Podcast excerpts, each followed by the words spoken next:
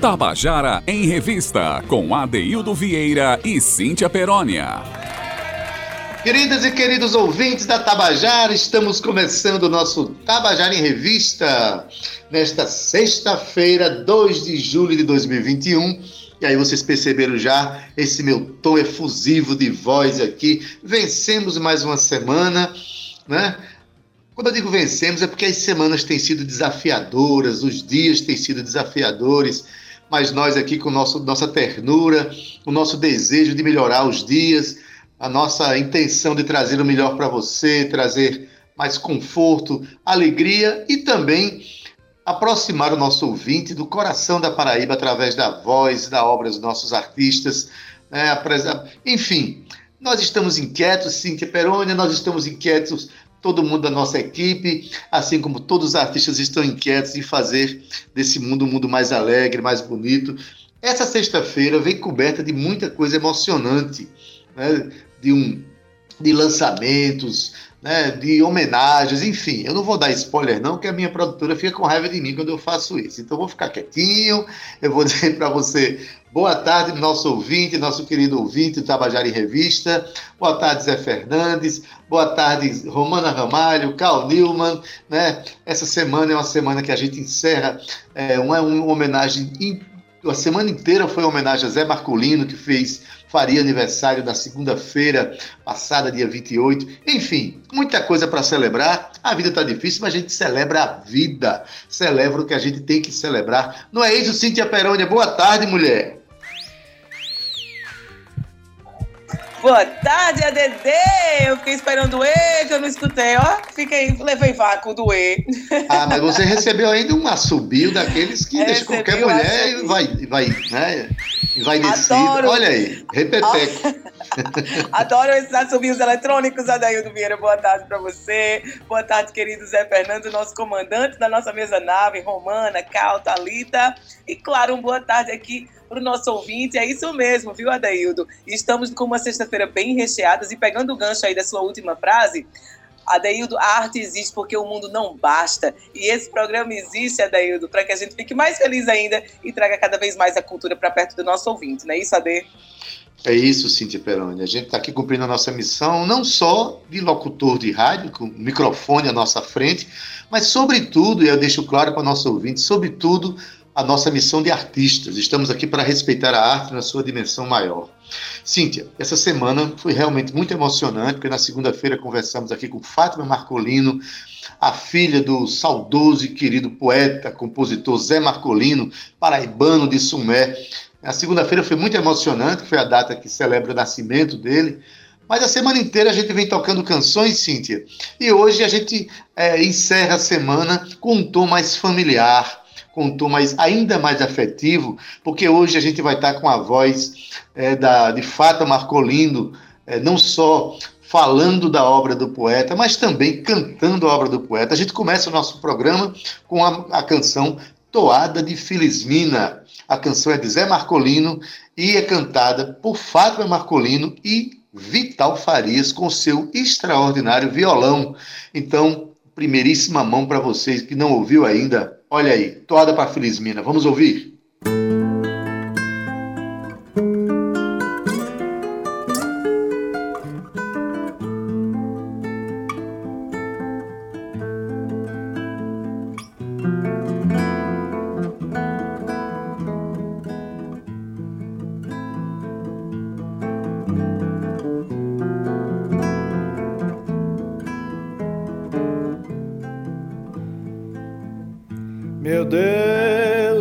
Grande destroço quando a seca no sertão se arretira todo mundo a procurar remissão e vai-se até a mulher dona que a gente entrega paixão.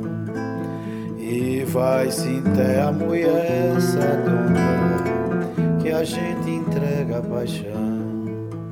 Como bem a feliz mina da minha imaginação. Ela foi se eu fiquei chorando em pé no oitão e lá da volta do caminho ela ainda deu com a mão e lá da volta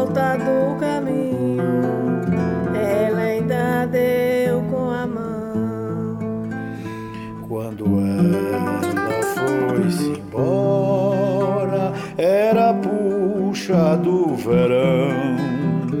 A fome atacava o povo, tava bem escasso o pão. Quer ver Cris, ela deixou no meu pobre coração. Quando ela foi-se embora, era puxa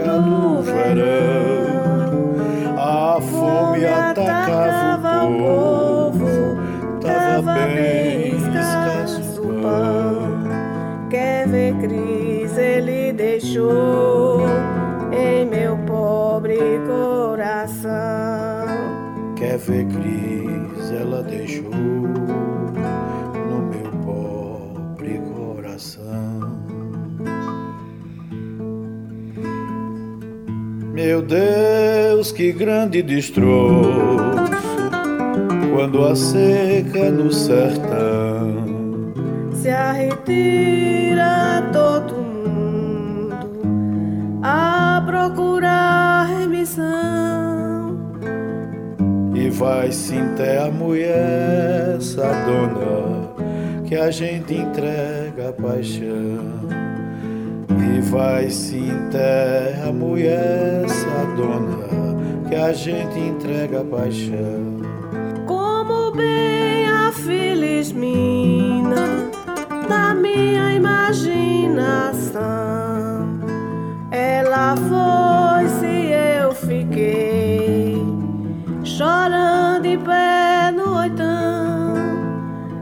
lá na volta do caminho, ela ainda deu com a mão. E lá na volta do caminho, ela ainda deu com a mão. Quando ela foi-se embora, era puxa do verão.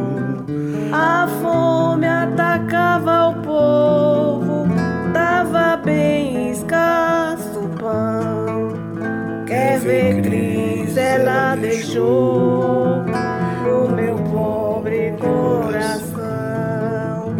Quer ver Cris, ele deixou em meu pobre coração. Quando ela foi-se embora, era puxa do verão.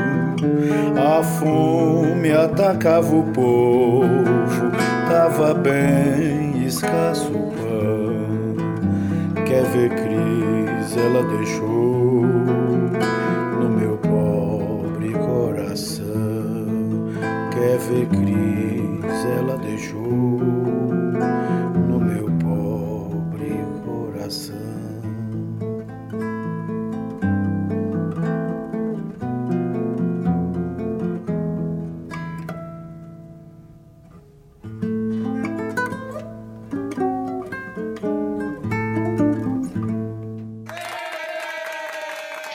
Você acabou de ouvir a canção Toada de Filismina, do compositor paraibano Zé Marcolino, aqui cantado pela sua filha Fátima Marcolino, e também com Vital Fares e seu violão extraordinário. Olha, a gente começa o programa com esse tom emocionado e emocionante de ouvir Fátima Marcolino cantando a canção do pai. Mas mais que isso, a gente traz hoje o nosso quadro Eu e a Poesia.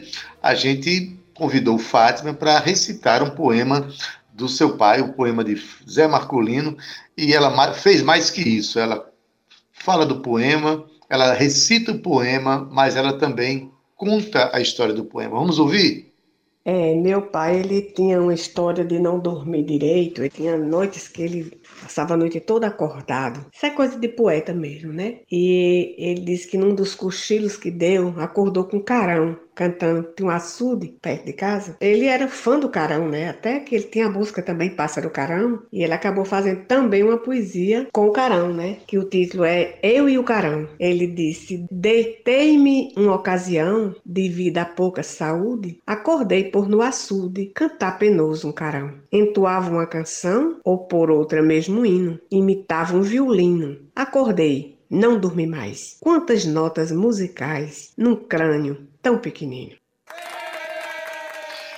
Pois bem, você acabou de ouvir o poema O Carão, de Zé Marcolino, aqui, recitado pela sua filha. O carão é um pássaro né, é, que ocorre aqui na, na, nossa região, e Zé Marcolino que cantava tanto a nossa cena, a nossa, a nossa identidade cultural, enfim, cantava tanto o Nordeste, o Cariri, o Sertão tem esse poema. A gente quer agradecer profundamente a presença de Fátima no nosso programa segunda-feira passada, agradecer este momento emocionante que ela nos presta é, recitando o poema do seu pai e agradecer por tudo que ela representa. Né, por, é, por estar divulgando todos os dias a obra de Zé Marculino.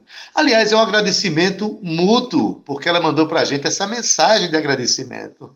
Fala aí, Fátima.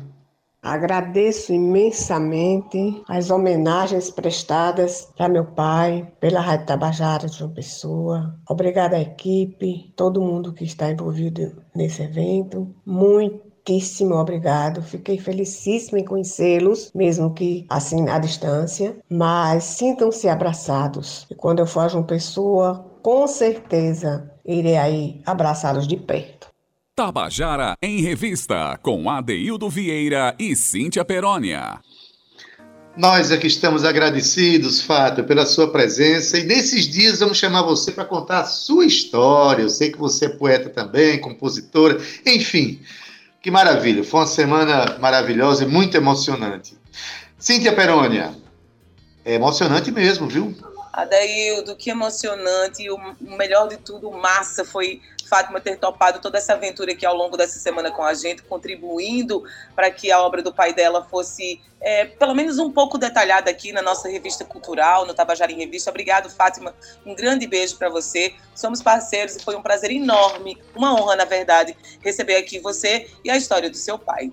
Adaildo Vieira, olha só, a gente está chegando aqui ao nosso segundo quadro de hoje, que é o quadro que você está aprontando, onde a gente traz aqui é, lançamentos, a gente traz aqui artistas contando as novidades, trazemos produtores para contar para a gente toda essa aprontação que a arte traz, Adeildo, e que os artistas trazem para nós. Olha só, hoje vamos falar de lançamento. Estamos aqui com Ana Lia Almeida e ela, Adeildo, está lançando o, o, livro online. Na verdade, é o livro de estreia, viu, de Ana Lia. Curtinhas da Quarentena. E o lançamento vai ser pelo Instagram da Livraria do Luiz, amanhã, no dia 3 de julho, às 19 horas. Em pequenas crônicas, Ana Lia retrata o cotidiano do isolamento social e da pandemia com bastante humor e crítica, o dia a dia do trabalho remoto e ainda, Adaildo, das aulas online. Olha só, a saudade dos outros, a confusa passagem do tempo, entre outros elementos desses tempos sombrios que nós estamos atravessando, né, Ade? O lançamento que contará com a mediação, sabe de quem? Do escritor Tiago Germano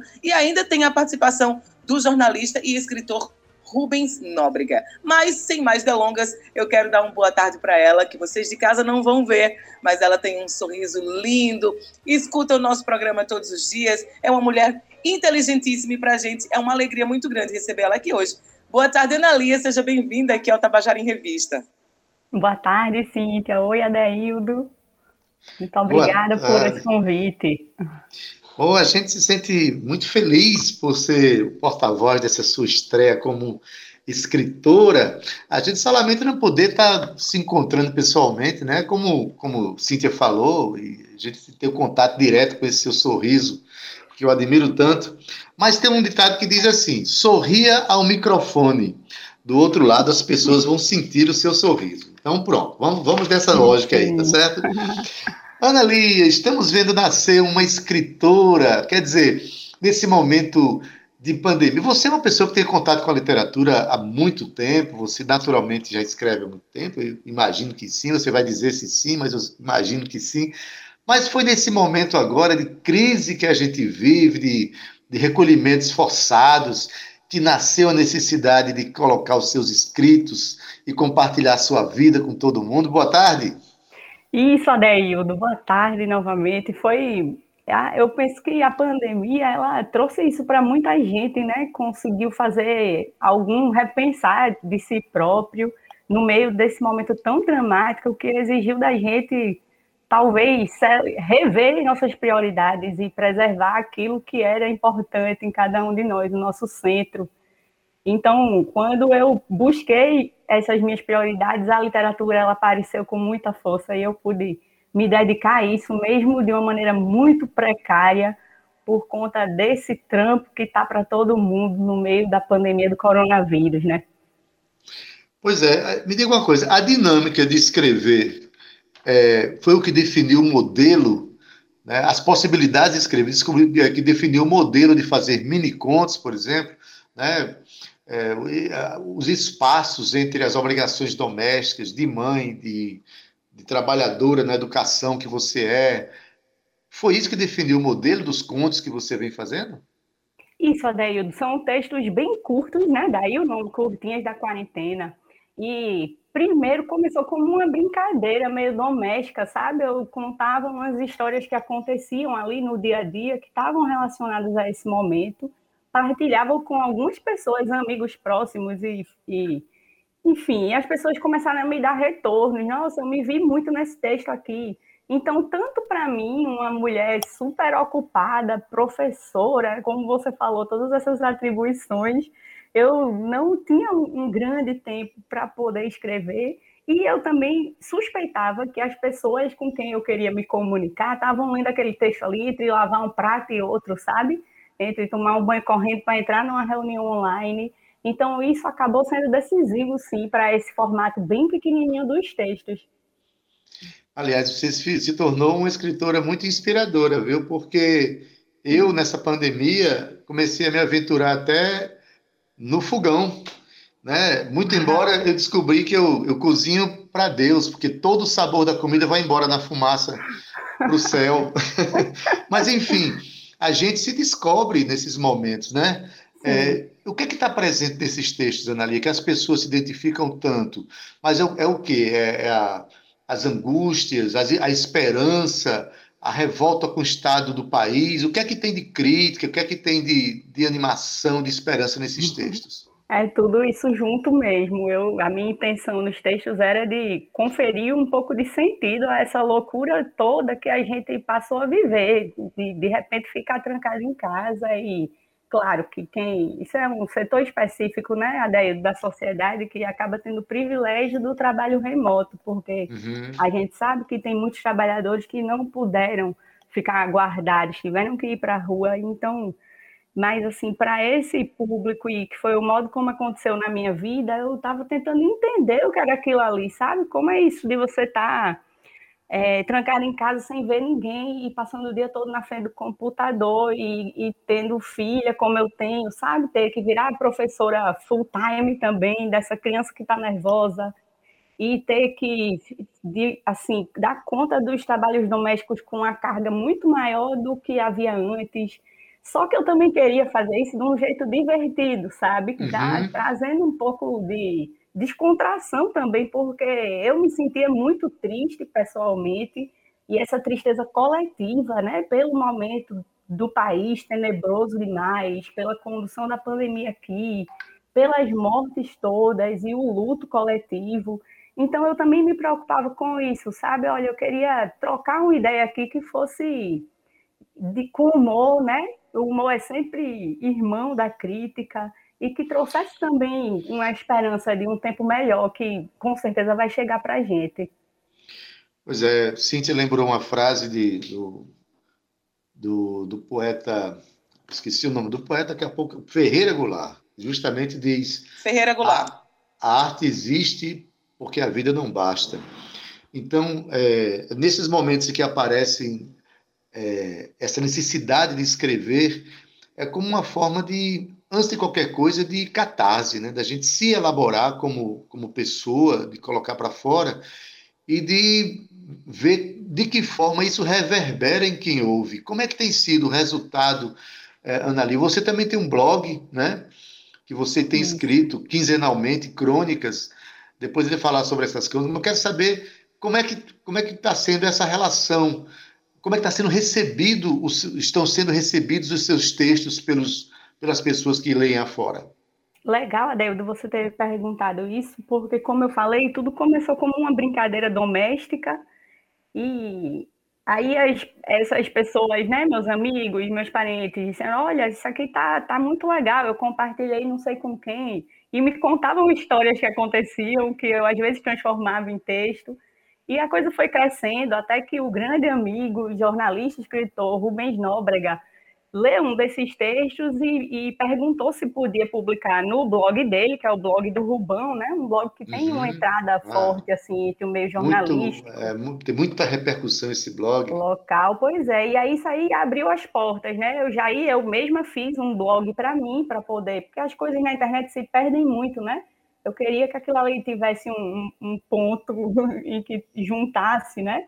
Todos os inscritos e a partir do blog de Rubens, eu passei a receber alguns retornos importantes, sabe, de outros escritores que começaram a me incentivar. E também foi quando eu comecei a participar mais ativamente do movimento Mulherio das Letras, que eu quero saudar aqui todas as companheiras maravilhosas escritoras, Fantástico. na nossa figura proeminente da Maria Valéria Rezende, né? uma grande referência para todas nós, mulheres escritoras, iniciantes como eu e já de longos anos de estrada.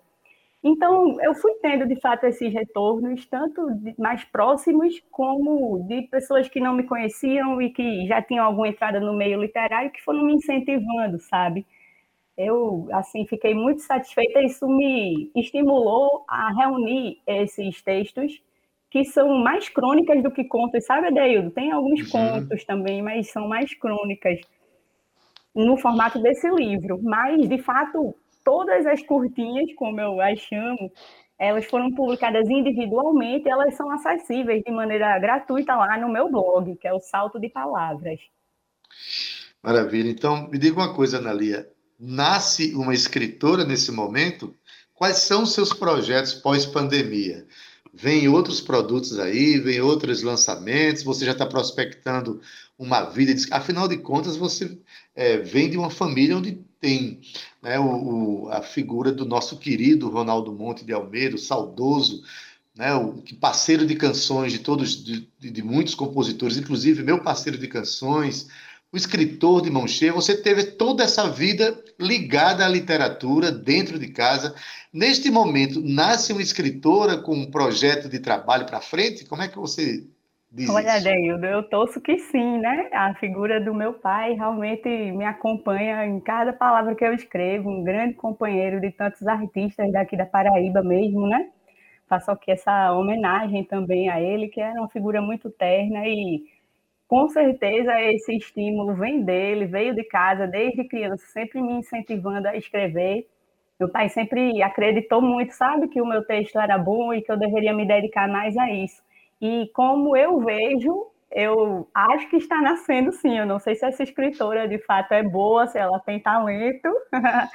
Sou bastante modesta de verdade, porque eu estou descobrindo um mundo, estou me dedicando a descobrir esse mundo literário e eu vejo que é algo muito complexo, requer muito estudo, muita disciplina, muita, muito domínio da técnica, sabe?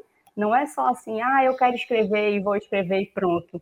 Você tem que estudar, tem que ler muito, e eu estou começando a fazer a minha parte, mas muito devagarzinho. E sim, eu já estou com alguns outros projetos que não é nem para depois da pandemia, viu? Eles estão acontecendo já agora. Ah, que maravilha. Então né, o negócio está mais rápido do que a gente imaginava. Agora, você, com essa sua modéstia, com essa sua humildade, que eu acho importantíssimo para quem está começando qualquer trabalho, né?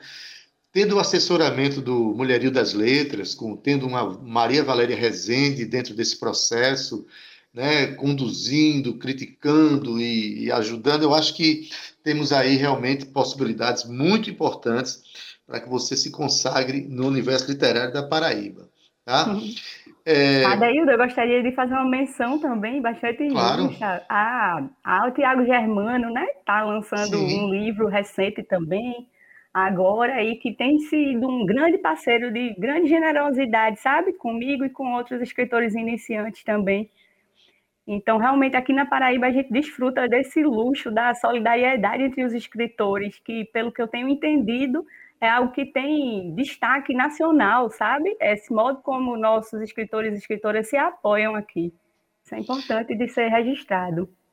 Muito importante ser registrado. Eu acho que toda vez que a gente encontra uma atividade gregária, uma atividade né, em que as pessoas se solidarizam, se juntam e se ajudam, eu acho que tem que ser relatada mesmo, tem que ser exaltada mesmo. Eu queria que você falasse bem rapidamente como é o nome do seu blog e que as pessoas vão lá encontrar uma certa Rita que conta né, que conta peripécias que ela assiste no, no, nos ônibus urbanos e vem contar tudinho para você. Como é que é essa história?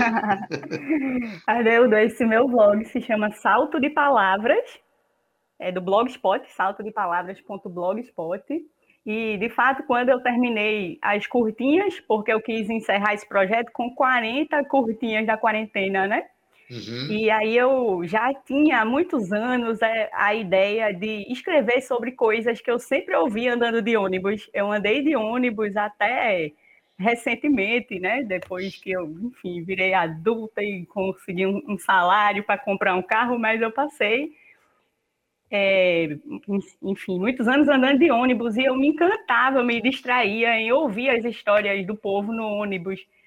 E, e aí, assim nasce Rita. Rita é uma trabalhadora, uma, uma trabalhadora doméstica que adora escutar a conversa dos outros nos ônibus e vai dessa maneira pensando sobre o mundo que a circunda, os seus suas próprias questões, com essa é, pegada também mais de crônica, só que bastante permeada pela modalidade do conto, já que é tudo ficção, né? Mas as histórias, uhum. muitas delas são reais, viu?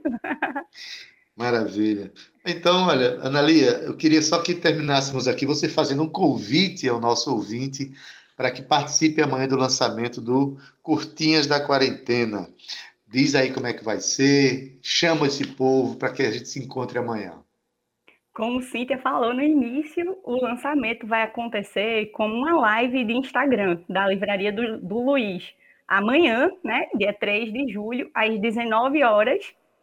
Eu espero que as pessoas se sintam curiosas em participar, que vão lá me conhecer e que entrem no blog eu, assim, para mim participar desse programa aqui de vocês já é uma espécie de lançamento, sabe, Adaildo e Cíntia? Vocês cumprem um papel admirável na, na difusão mesmo da cultura daqui do Estado.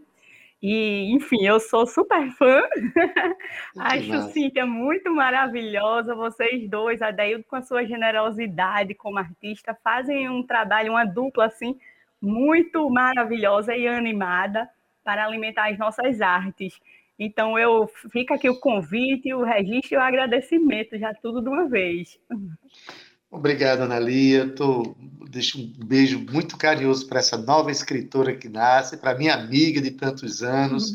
Ah, um beijo... desculpa, Sim. deixa eu te interromper, porque eu prometi que eu ia mandar um beijo aqui para a Anitta, minha filha, e para as minhas é, sobrinhas.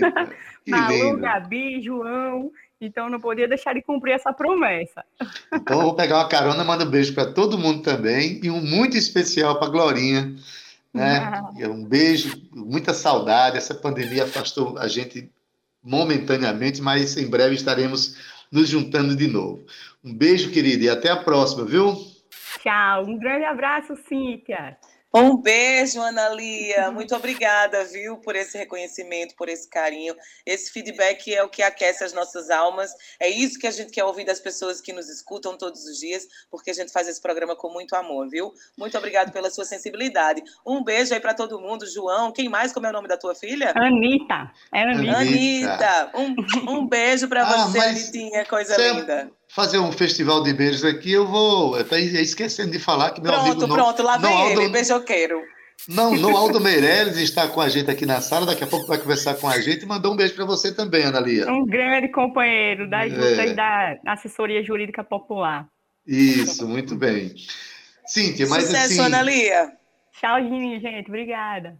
Eu quero terminar essa conversa da gente, a Ana Lia ainda está com a gente, para dizer que eu escolhi uma canção aqui, que é uma parceria minha com o querido Ronaldo Monte, né, do, meu, do meu disco Abraços, eu tive o privilégio de ter algumas canções musicadas por ele e esta é uma canção que eu vou deixar aqui em homenagem à Ana Lia, essa nova escritora que nasce, em homenagem à família dela toda, que eu tanto gosto, e em homenagem é, ao nosso saudoso e querido Ronaldo Monte. Vamos ouvir Nau e Nada, Naus e Nada, de Adaildo Vieira e Ronaldo Monte de Almeida.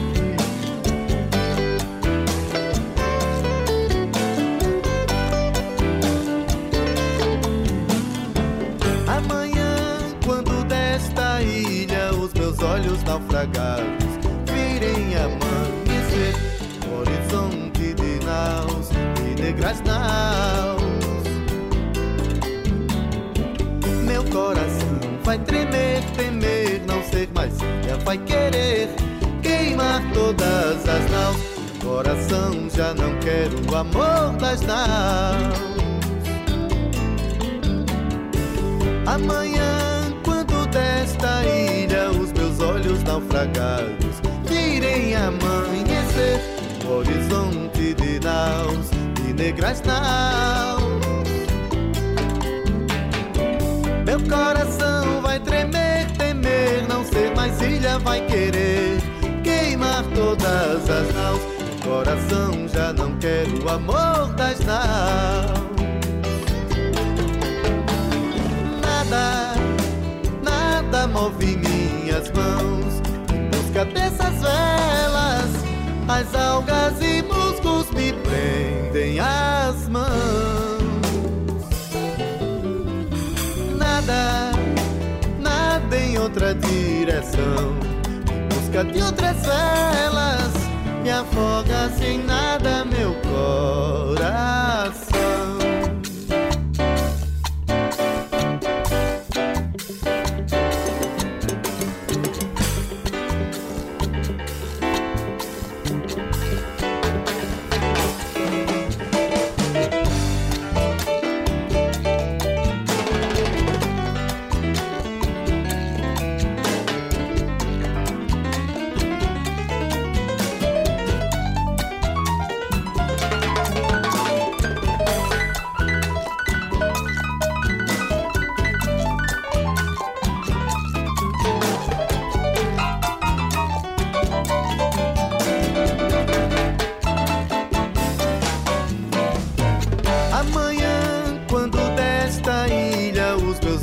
naufragados virem amanhecer um horizonte de naus e degraus naus.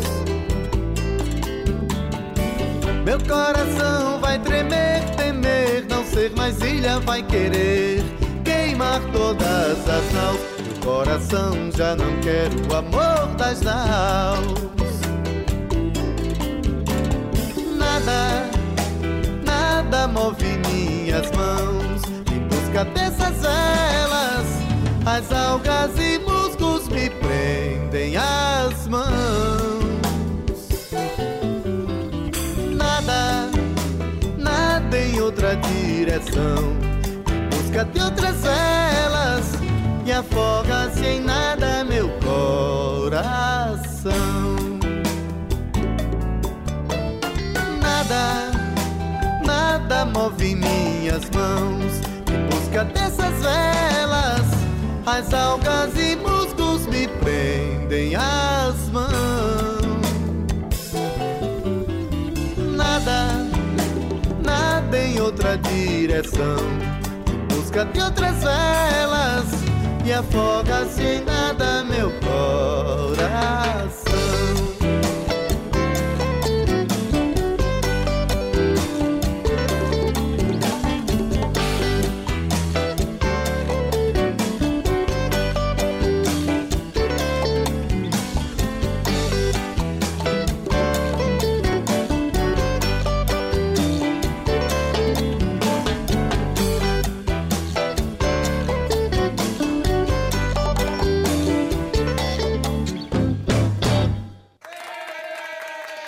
Você acabou de ouvir a canção Nausinada, de Adaildo Vieira e de Ronaldo Monte de Almeida, uma homenagem que eu estou fazendo a esse poeta saudoso, maravilhoso.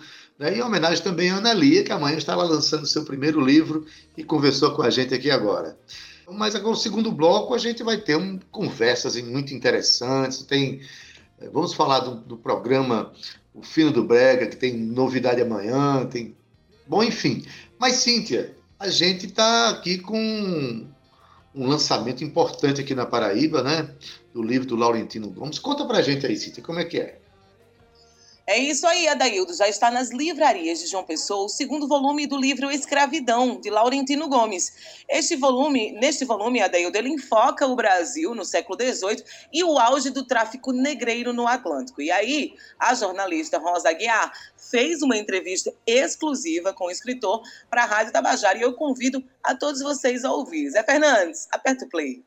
Tudo que já fomos no passado, o que somos hoje e o que seremos no futuro tem a ver com as nossas raízes africanas e a forma como nos relacionamos com elas. Esta é uma das conclusões de Laurentino Gomes, que está lançando com o selo da Globo Livros o segundo volume da trilogia dedicada à escravidão. Este novo lançamento é especial sobre a escravidão no Brasil e traz conclusões importantes. O primeiro teve o foco principal na África, pelo simples motivo de que para estudar a escravidão, você precisa começar pela África, entender que continente era esse, a sua riqueza histórica e cultural, de onde vinham né, esses africanos escravizados a bordo dos navios negreiros para trabalhar e morar nas senzalas do Brasil. O segundo volume eu mostro primeiro que a escravidão tinha se tornado absolutamente banal no, no século XVIII. Comprar e vender gente era uma coisa corriqueira, praticada cotidianamente em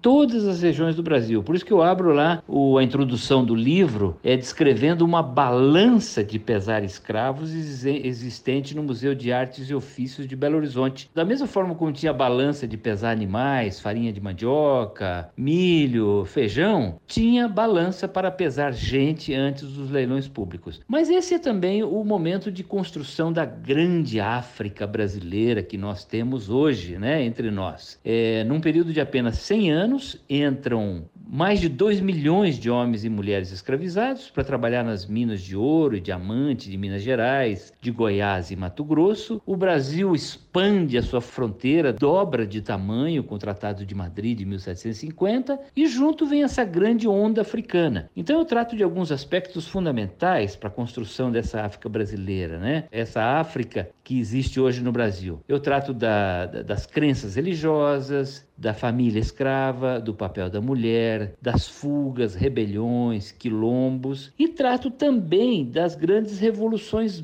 brancas no século XVIII, como a independência americana, a Revolução Francesa, a Inconfidência Mineira, a Revolução Industrial e uma revolução em particular que se tornaria muito importante na história da escravidão, que foi o nascimento do abolicionismo na Inglaterra e nos Estados Unidos, que levaria ao fim formal da escravidão no século seguinte, século XIX, e aí esse vai ser o tema do meu terceiro volume da trilogia. Laurentino destaca no livro aspectos como a grandiosa contribuição africana que trouxe uma tecnologia especializada para trabalhar no Brasil. Infelizmente, a história do Brasil, ela é contada sob a perspectiva masculina e branca. Os nossos grandes heróis, os nossos grandes acontecimentos têm como protagonistas é, heróis brancos. Essa é uma característica muito forte né, que aparece nos livros de história e nos livros didáticos. O que eu procuro mostrar nesse segundo volume é que existe uma contribuição africana fundamental para a construção do Brasil colonial e para a construção do Brasil independente, e sem a qual você não consegue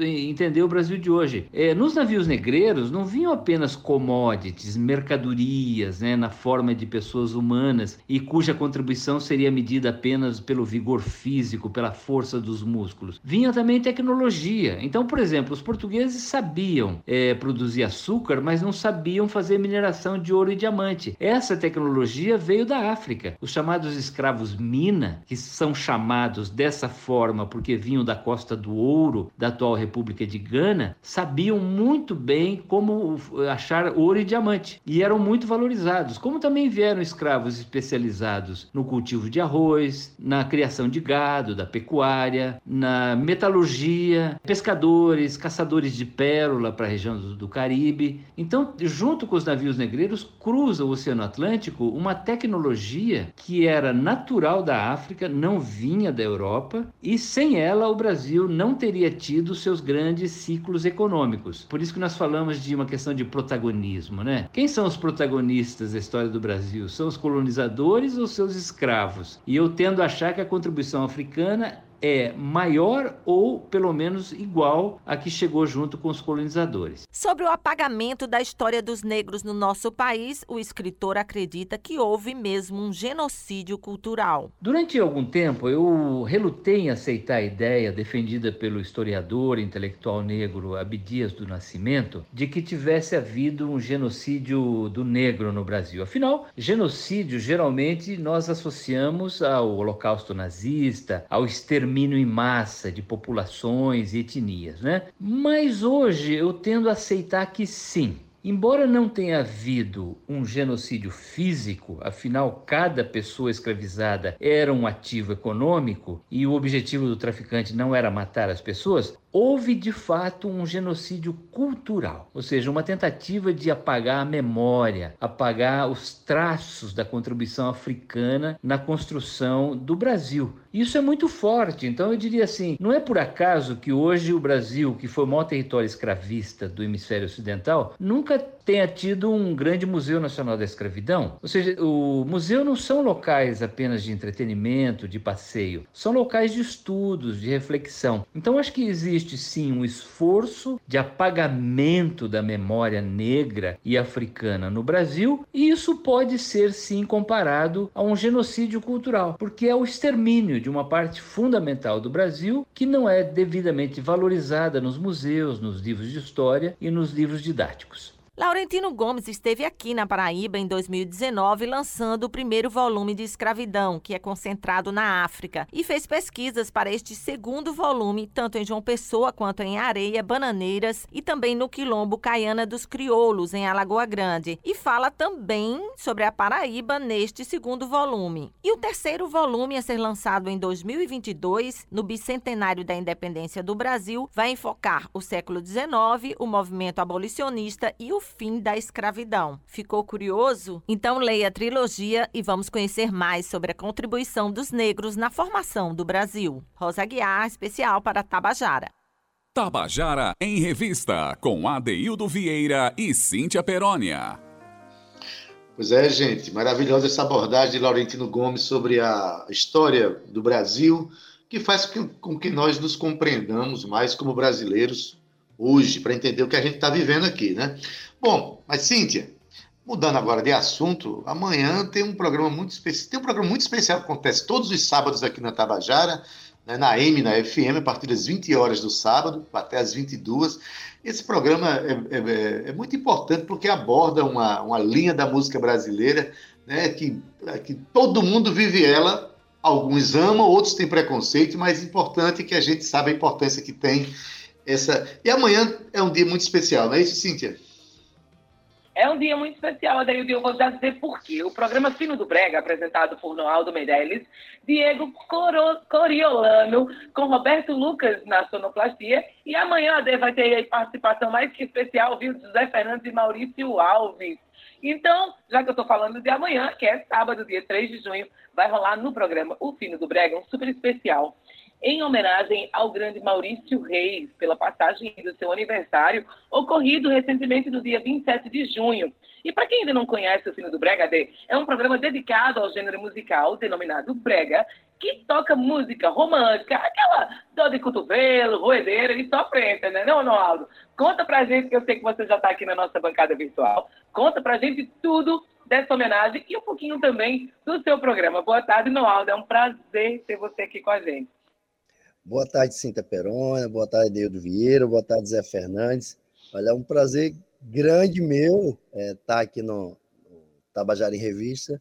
É, eu quase todos os dias assisto ao, ao programa, principalmente no último, esse último ano, devido à pandemia, a gente está mais em casa, né? Então eu assisto mais. Pois é, olha, é, o Fino do Brega amanhã vai fazer uma, uma homenagem a Maurício Reis, esse paraibano de Santa Rita, né, que no próximo ano vai estar tá completando 80 anos, né, porque os, os artistas eles saem da vida terrena, mas a sua obra os perpetua, né? então eles continuam vivos aí no, no, nosso imaginário, no nosso coração, na vida das, das pessoas. Né?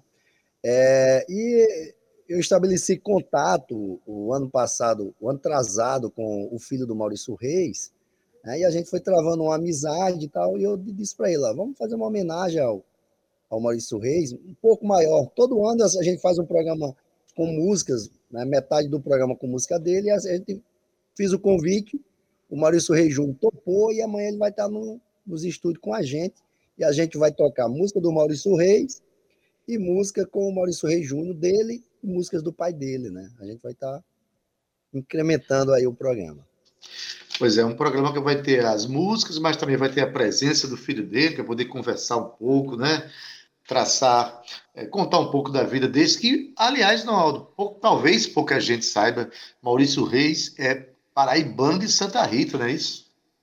Isso, paraibano de Santa Rita, é, nascido em, nasceu em 27 de junho de 42, né? E viveu em Santa Rita, Adeildo, até 86. Ele só se mudou da Paraíba, foi morar em Gravatar, é, em Pernambuco, é, em 86. Só em 86 que ele se estabeleceu em, em Pernambuco, já no auge de sua, de sua carreira, né? É, eu aproveito aqui para mandar um abraço aqui para Diego Coriolano, que está aqui assistindo o programa com. Ele está, quer dizer, aqui não, ele está em casa assistindo ao, ao programa e que divide a bancada do programa comigo. É, Roberto Lucas também, que é o nosso sonoplasta lá, e Zé Fernandes e Maurício Alves, que sempre é, nas, nas folgas, nas férias, nos impedimentos de Roberto Lucas, estão lá com a gente e principalmente Zé, que foi um grande incentivador do programa, é, é um consultor do programa, eu sempre ligo para tirar dúvidas é, com ele. Né? É, o Maurício Reis, é, como vários outros grandes músicos da música, da, da, música brega, são paraibanos, como Bartol Galeno, como Genival Santos, como Barros de Alencar, né? É, o João Gonçalves, que faleceu recentemente, e, e muitas vezes são pouco lembrados. Né? O Carlos Alexandre, que não era paraibano, mas foi registrado como paraibano, porque foi adotado por uma família de Jacaraú. Né? Então a gente precisa valorizar um pouco mais esses nossos grandes músicos.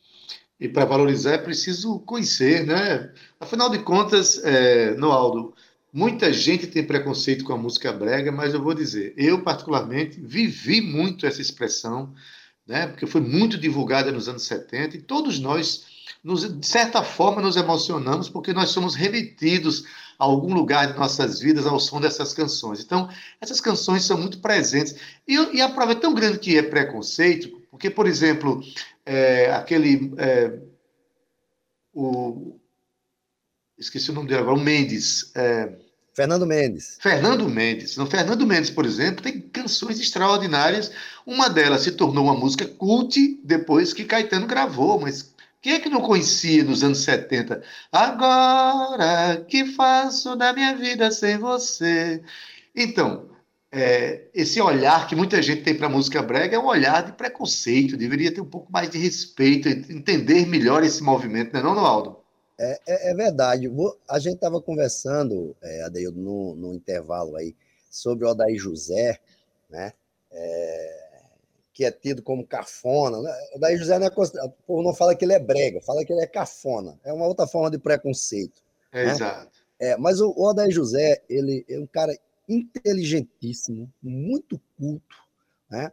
E ele politizado. Fala, muito isso, politizado. muito politizado, um, um, um, ser humano fantástico.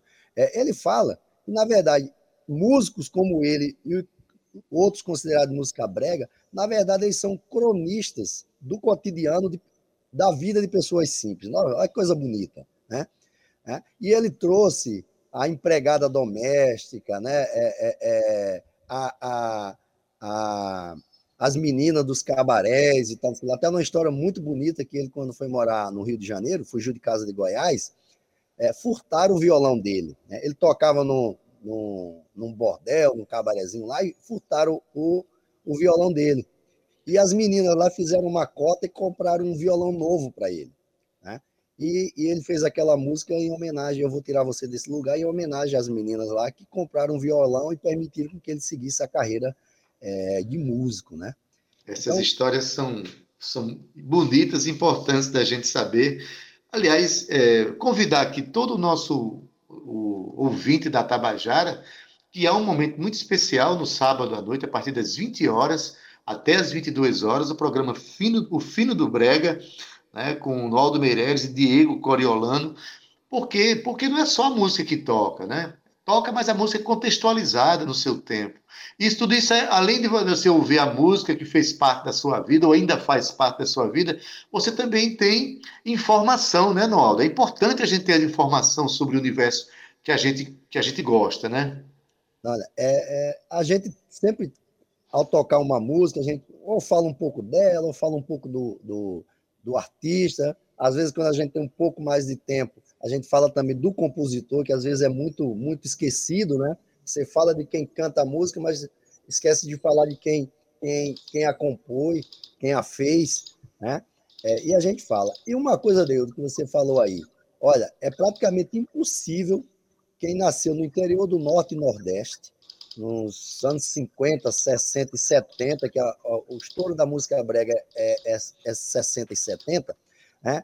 E ao lembrar ou ao ver um parque, uma roda gigante, não lembre de uma, uma dessas músicas, entendeu? Porque aquelas, aquelas cabines de música e a galera, o pessoal ia lá oferecer música e tal é um pouco do retrato. E uma outra Música que... não, página sonora. É.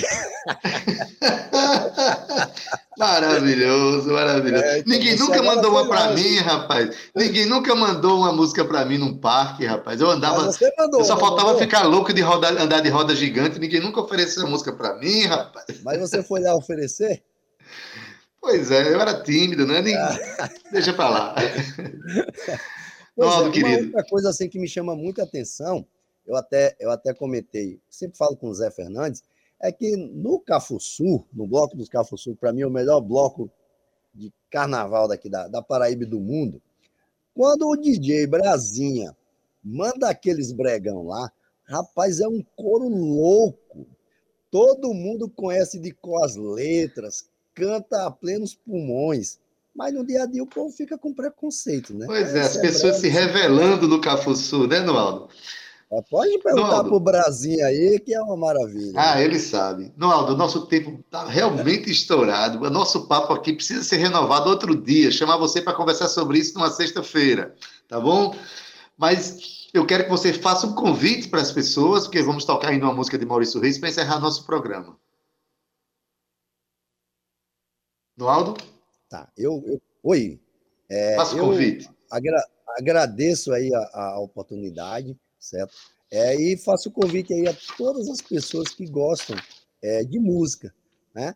É, eu aproveito para agradecer é, a Nanaga 6, a, a OBS Fernandes e a Berli, porque você tem um programa de música brega no, no sábado, numa uma AM e uma FM, é algo muito importante para a nossa cultura popular. Então, para todos que gostam de música, sem preconceito, deixa o preconceito no armário ou jogue na lata de lixo, né? E sintoniza amanhã na Tabajara, ou na M ou na FM, e vamos curtir muito desse grande paraibano, da obra desse grande paraibano chamado Maurício Reis. Obrigado, Noaldo, obrigado. Sucesso no programa. Vou estar ligado amanhã. Vou ouvir sim, vou ouvir essa conversa lá, tá? E a Tabajara cumprindo o seu papel histórico de democratizar a informação. Muito obrigado. Obrigado, Adeildo. Obrigado, Cíntia. Beijo para vocês. Grande abraço, Fernando. Um beijo, querido. Massa demais, viu? Amanhã vai ser só um sucesso. E eu convido, claro, né, Adaildo, a vocês a sintonizarem no mais fino do Brega da Paraíba. Cíntia, vamos encerrar o nosso programa, Cíntia. Porque foi bom demais claro, hoje. Eu me... Foi maravilhoso. Uma sexta-feira, Adaildo, com a cereja do bolo dessa semana incrível que a gente teve. Um cheiro no seu coração, ADB. Um cheiro no coração do Zé Fernandes também, o nosso querido comandante. Um beijo para Romana, para Cal, Talitinha, que são os nossos coprodutores aqui desse programa. Sem eles, nós estaríamos aqui, Adaildo, todos os dias na, apresentando aqui o Tabajara em Revista para você. Lembrando, Ade, que se você que está nos ouvindo aí em casa, no seu tablet, no seu carro, você não pode acompanhar aqui o programa na íntegra, você pode acessar a sua plataforma de streaming preferida. Escreve lá Tabajara em Revista e procura, você vai ter um, uma série de, de, de, edições aí já reservadas no seu aplicativo. Adeildo, olha só, mas se você quiser, se o nosso ouvinte quiser baixar o aplicativo da Rádio Tabajara, é só baixar e ficar próximo. Acabou o sinal de Cintia, então vamos aqui é, agradecer. Ade, até ao... amanhã, um beijo, se até cuidem, amanhã. tá? Achei, achei que tinha ficado mudo o sinal. Bom final de semana, Caiu Cíntia. Aqui. Caiu aqui. Na técnica da. Valeu, Cíntia. Na técnica Zé Fernandes, edição de áudio Talita França, redes sociais Cal Nima e Romana Ramalho, na produção e edição. Aliás, Produção e locução, Cíntia Peroni, junto comigo, que sou Adelino Vieira, gerente de radiodifusão da Rádio Tabajara, Berlim Carvalho, direção da emissora Albiege Fernandes, presidente da empresa Paraibana de Comunicação, é na NH6. Você fica agora com Estação 105, com Gustavo Regis, se estiver na FM, estando na M, permanece aí e curte A Tarde é Nossa com José Aquino. Mas como prometemos, para encerrar o nosso programa, vamos ouvir a música de Maurício Reis, que será homenageado amanhã no Fino do Brega, a partir das 20 horas na Tabajara. Vamos ouvir a canção Locutor. Locutor, que é de Maurício Reis e Mauri Fran. Com essa a gente encerra o nosso programa e até segunda-feira. Curta bastante o final de semana com responsabilidade e até lá. Tchau, viu? Tchau.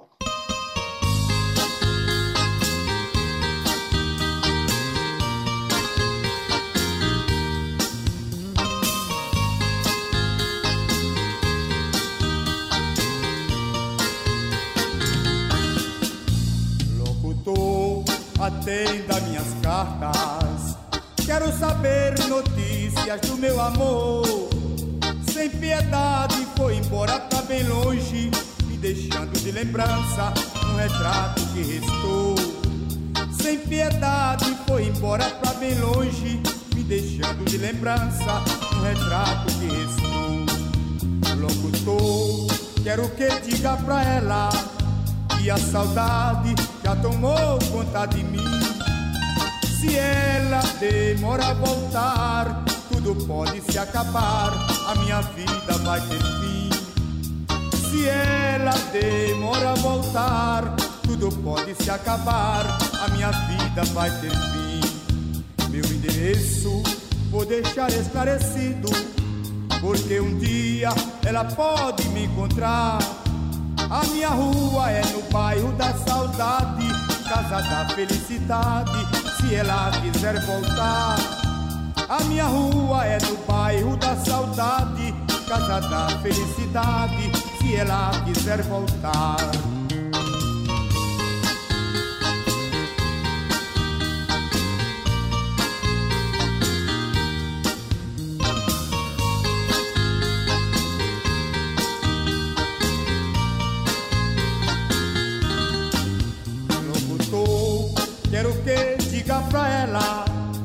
Saudade já tomou conta de mim. Se ela demora a voltar, tudo pode se acabar, a minha vida vai ter fim. Se ela demora a voltar, tudo pode se acabar, a minha vida vai ter fim. Meu endereço vou deixar esclarecido, porque um dia ela pode me encontrar a minha rua é no bairro da saudade, casa da felicidade, se ela quiser voltar. A minha rua é no bairro da saudade, casa da felicidade, se ela quiser voltar.